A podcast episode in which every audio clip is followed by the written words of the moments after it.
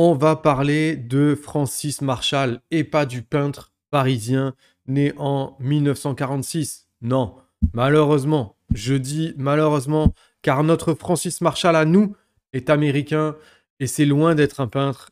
Et au vu du profil, ça m'inquiète un peu. Let's go.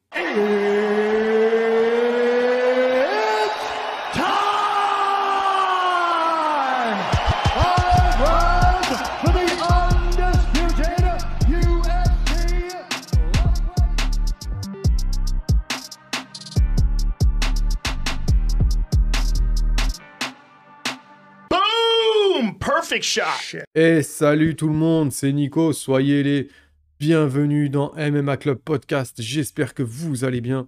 On se retrouve aujourd'hui pour parler du Mister Francis Marshall, prochain adversaire de Bill Gomis à l'UFC.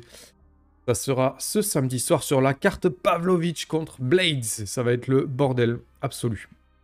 Il n'y a pas tout, tout, toute la carte qui m'intéresse, mais il y a quand même quelques petits combats très très très intéressants. Alors avant ça, n'oubliez pas de consommer Others, la boisson post-workout vegan protéinée avec le code MMA Club 10, vous avez 10%. N'oubliez pas également de vous abonner. Voilà, continuez de vous abonner, c'est cool. Continuez de liker, de partager, ça fait très très plaisir. Euh, ben, concernant l'interview de Yanis Gemouri, j'attends toujours l'autorisation de la mettre en ligne. On est toujours sur un petit problème de, de timing, vu que, le Brave euh, a des annonces à faire et que lui-même a des annonces à faire.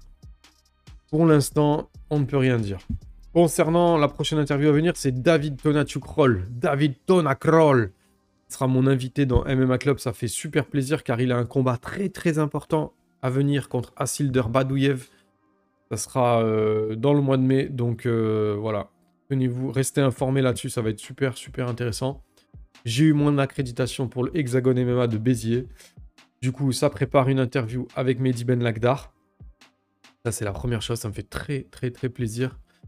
Et la deuxième, la deuxième patate chaude, c'est euh, la mise en place d'un petit réseau. J'essaye gentiment de mettre en place un petit réseau avec euh, des liaisons internationales. C'est pas facile, hein. Les...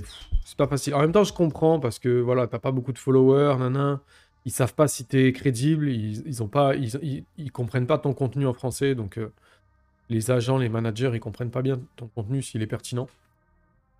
Donc, mais c'est compliqué, mais c'est passionnant parce que si ça se met en place, ça, ça peut euh, donner accès à des petites interviews avec des, des, des, Japonais, des Mexicains, des Américains et tout, et voilà, des combattants qui sont un petit peu atypiques. Ça peut être très intéressant. Voilà, maintenant on va parler du prospect américain Francis Marshall. Francis Marshall qui est un combattant de la Kurt Pellegrino Gym dans le New Jersey, à l'opposé de là où sera son combat, hein, sur la côte de New York. Il a 24 ans, il mesure, il mesure 1m75, il a une allonge d'1m83 et son record est de 7 victoires et 0 défaites en professionnel. Euh, je crois qu'il est sur 12 victoires consécutives en comptant les amateurs, je suis pas sûr. Il est sur un bilan en termes de finish bah, de 5 et il a seulement 2 décisions. Alors il a obtenu son billet pour l'UFC en passant par les Dana White Contender Series au niveau qui est déjà réputé, qui est solide pour y entrer, c'est déjà pas mal. Euh, parfois une victoire d'ailleurs ne garantit même pas de rentrer à l'UFC si la victoire n'est pas convaincante. Et moi c'est ce qui m'inquiète le plus parce que notre ami William Gomis est entré à l'UFC en battant José Marcos à Ares qui est aujourd'hui sur 4 défaites, qui n'a plus gagné depuis décembre 2018. Ça colle une petite ambiance. Euh, là où justement euh, Marshall est passé par les Dana Contender Series, derrière il a eu un, gros chaos expéditif. Voilà, pas du tout la même euh, trajectoire dernièrement en tout cas. Ça n'enlève rien à ce qu'a fait William Gomis avant ça, bien sûr. Alors, qu'est-ce que j'ai appris sur Monsieur Marshall en le regardant, en l'écoutant en interview? C'est qu'il privilégie le risque. Il le dit lui-même, il veut être spectaculaire, il veut être un combattant qui prend des risques. Euh, il a dit qu'il s'entraînait avec des pros depuis qu'il avait 14 ans. Donc c'est quelqu'un qui est habitué déjà au, grind, au haut level. Quelqu'un qui, euh, qui, est habitué déjà depuis longtemps à se rentrer dans l'art avec des mecs expérimentés et des corps d'adultes, euh, si j'ose l'expression, des, mecs déjà matures physiquement, c'est un, peu mieux. c'est quelqu'un qui veut marquer son style, de combattant agressif et généreux. Voilà, ça c'est c'est sa trajectoire, c'est ce qu'il veut être. Il a été lutteur et footballeur comme beaucoup d'Américains. Euh... KO Power et grappleur opportuniste. Son dernier combat remonte à, décembre 2022. Il a foudroyé, je dire les termes, Marcelo Rojo. Il a foudroyé Marcelo Rojo, livrant une petite bah, ça livre une petite indication sur son KO Power, parce que jusqu'à maintenant, euh, c'était pas le cas. On a vu qu'il avait pas peur du tout d'être dans la zone d'échange. Euh, et pour vous donner une idée, Roro, en 26 combats, il en avait perdu 9. Ok, il avait perdu 9 combats sur 26, ça c'est une chose. Mais surtout, il n'avait été mis KO qu'une seule fois avant de tomber sous les coups de Marshall. Donc ça, c'est un indicateur très important. Le KO Power. Avant ça, le natif du New Jersey avait passé 4 fois le même rear neck choke, rear neck choke sur ses 7 victoires. Donc c'est un gros opportuniste qui n'hésitera pas du tout à créer le danger. Il rentre dans la zone de frappe adverse si ça peut délier la situation, et ça délie la situation, sachant que pour l'instant il est sur de la 100% de réussite. Euh, il est extrêmement rapide dans les échanges. Voilà, c'est rien de surprenant hein, pour quelqu'un qui n'a jamais perdu d'avoir cette espèce de... la fougue de l'inconnu, la folie de l'invincibilité. Euh, ce petit truc dans les points comme ça, d'être sûr de lui. Donc euh, c'est quand même un petit peu chaud. William Gomis, qui était pas loin de se faire soumettre lors de son dernier combat, devra faire attention à ne pas laisser traîner la tête et surtout ne pas tester le sol de l'Américain qui n'attend que ça. On a vu que c'était un combattant qui engage beaucoup, qui cherche le contact. Euh, c'est un bon striker, c'est un bon lutteur. Il est extrêmement volumineux dans sa manière de se déplacer, dans sa manière d'avancer et dans sa manière d'envoyer les coups. C'est pas quelqu'un qui a des patterns répétitifs, c'est quelqu'un qui, euh, est dans l'explosivité du moment, quoi. On l'a vu dans son combat contre Matthews au Dana White Contender Series. Il lui-même est un finisseur. Il a dominé, il a pris le dos, il a emmené le combat là où il voulait. Euh, il multipliait les 1-2 dès qu'il était dans la zone. Dès le premier round d'ailleurs, il n'y a pas eu de moment d'observation. C'est un mec qui cherche la zone adverse constamment. Et je ne serais pas surpris de voir William Gomis, euh, devoir utiliser, euh, par exemple, des armes comme le front kick, avoir des mouvements latéraux, pour ne pas se retrouver trop tôt dos à la cage, euh, pour pas viser le, le, gaz tank, la, jauge d'énergie, quoi. Donc voilà, je serais pas étonné de le voir utiliser beaucoup de front kick, beaucoup de leg kick.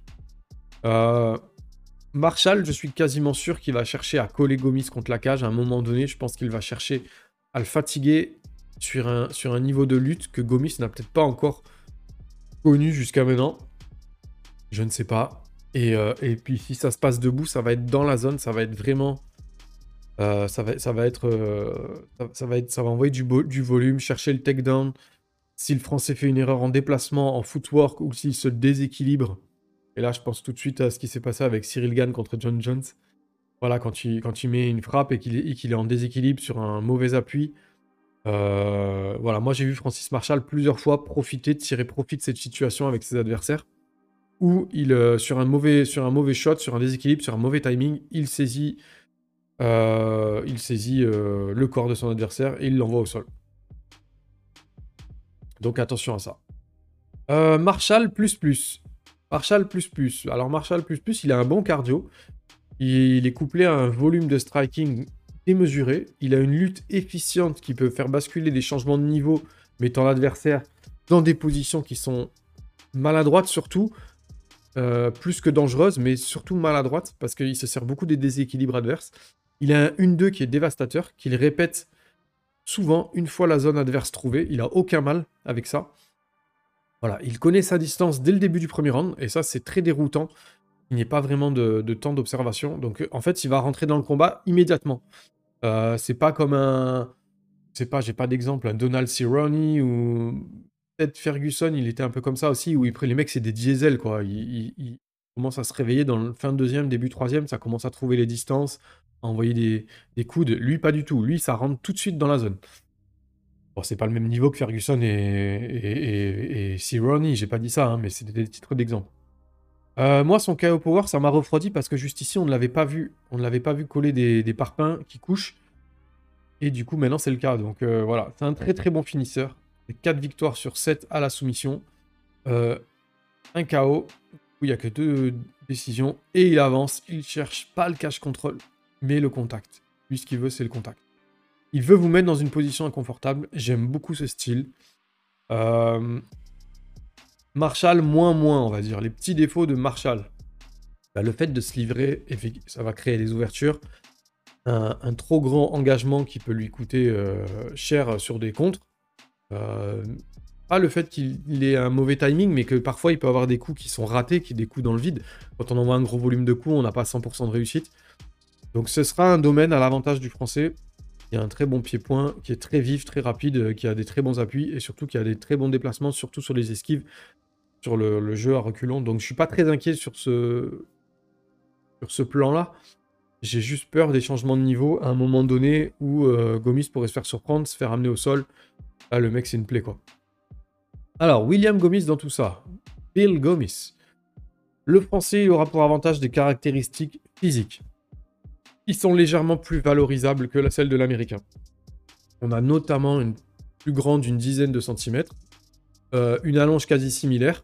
Alors être plus grand d'une dizaine de centimètres, quand on est face à quelqu'un qui saisit la gorge, euh, qui, arrache des têtes, en étranglement, ça peut être aussi un problème. Euh, William Gomis, il risque d'être plus lourd dans la cage si j'en crois les notations des pesées précédentes. Il peut avoir l'avantage du poids. Euh, il a un peu plus d'expérience en professionnel. La certitude d'avoir affronté des gars très forts du circuit en ayant perdu seulement à la décision que ce soit contre Parnasse ou Charrière.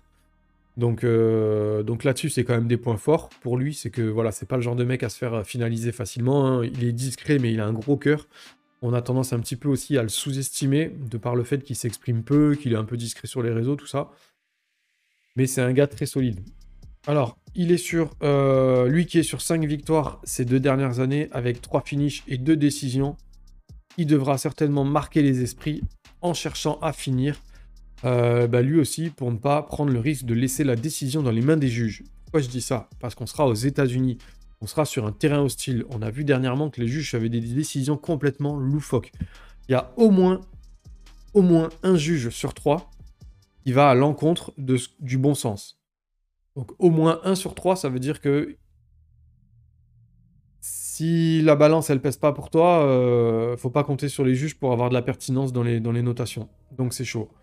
Euh, contre un adversaire relativement précis et volumineux qui justement peut altérer la vision des juges, bah, il faut un finish quoi. Le mieux c'est quand même d'avoir un finish, d'avoir euh, ou alors une belle décision franche, nette et définitive, mais ça risque quand même d'être compliqué.